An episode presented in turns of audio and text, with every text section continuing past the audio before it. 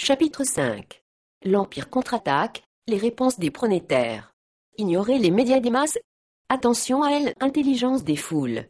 Les infocapitalistes tentent également de conserver leur pouvoir en cherchant simplement, de manière moins violente, à ignorer l'émergence des médias des masses. Comme le dit très justement Cyril Fievet, journaliste à internetatu.net, plus de dix ans après leur avènement, en tant que média universel et planétaire, l'Internet et le Web font toujours figure de mal-aimés des médias traditionnels. Le constat est simple, les médias, qu'il s'agisse de presse, et surtout de télévision, semblent vouloir ignorer le net. Autre source d'étonnement, les médias traditionnels ont depuis toujours l'habitude de se citer mutuellement, et même de se mêler. N'entend-on pas, depuis toujours, à la radio, des revues de presse quotidiennes résumant ce qui est publié dans les journaux et magazines? De tout cela, le net est étrangement absent.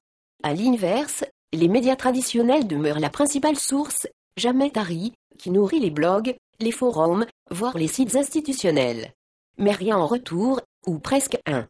On sait pourtant que la France compte 25 millions d'internautes, et que de plus en plus de gens, des jeunes en particulier, formés aux médias interactifs par les jeux, le chat ou le SMS, dédaignent les médias traditionnels pour s'informer par Internet. Lorsque la grande presse ou les grandes chaînes parlent d'Internet, c'est généralement pour évoquer des revendications terroristes faites par le biais du web. La fréquentation des réseaux pédophiles, la traque par des policiers spécialisés, l'invasion de nouveaux virus, les dangers des pirates, pour les entreprises, ou encore l'espionnage effectué par les spécialistes de L, intelligence économique grâce à Internet. Le phénomène étonnant de la montée des médias des masses, et de la prise de conscience du pronétariat, passe totalement inaperçu, comme s'il existait une sorte de censure tacite des infocapitalistes, pour éviter de favoriser l'engouement de masse croissante d'utilisateurs pour les réseaux collaboratifs, avec sa conséquence, l'effritement de leur pouvoir. 1. Interview par Frédéric Roussel, Libération, 20 août 2005. La fracture entre infocapitalistes et pronétaires se creuse. Mais la lutte s'organise. Comme l'explique Philippe Aigrin, les multinationales produisent des contenus standardisés qu'elles déclinent en version localisée. Elles consacrent des sommes gigantesques à les promouvoir auprès de ceux qui sont assez riches pour se les payer, ou pour que leur attention soit vendue aux annonceurs publicitaires. Elles défendent leur monopole par de multiples murs de propriété, brevets, droits d'auteur patrimoniaux, dont la mise en œuvre est maintenant assurée par la technique et la surveillance.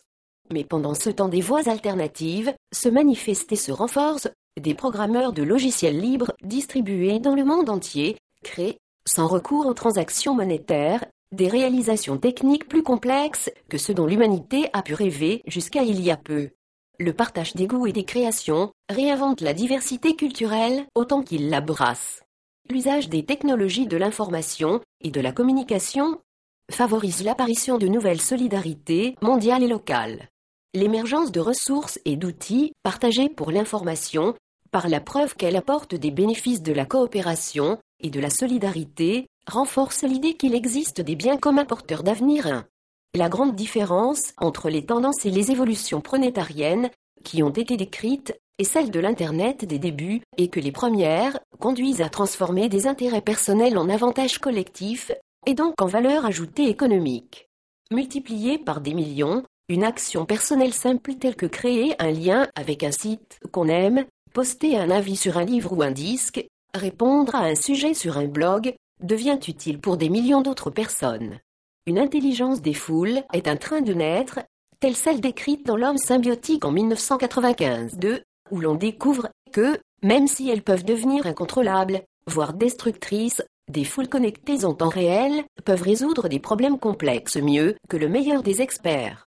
Cette forme d'intelligence collective a été également évoquée par James Surviecki dans son livre The Wisdom of Crowd, La sagesse des foules, publié en 2004.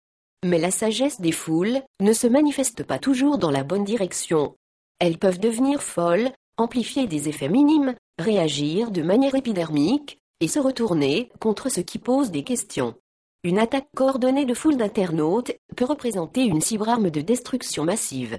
Des actions peuvent être achetées ou vendues en bourse de manière brutale, sans que ces réflexes correspondent à des analyses détaillées ou sérieuses. Certains alimentent même les marchés électroniques en faux bruit, afin de rafler la mise par des achats en ligne sur une durée très courte. 1. Philippe Aigrin, Cause commune, Hop.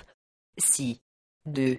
Joël de René, L'homme symbiotique, Seuil, 1995.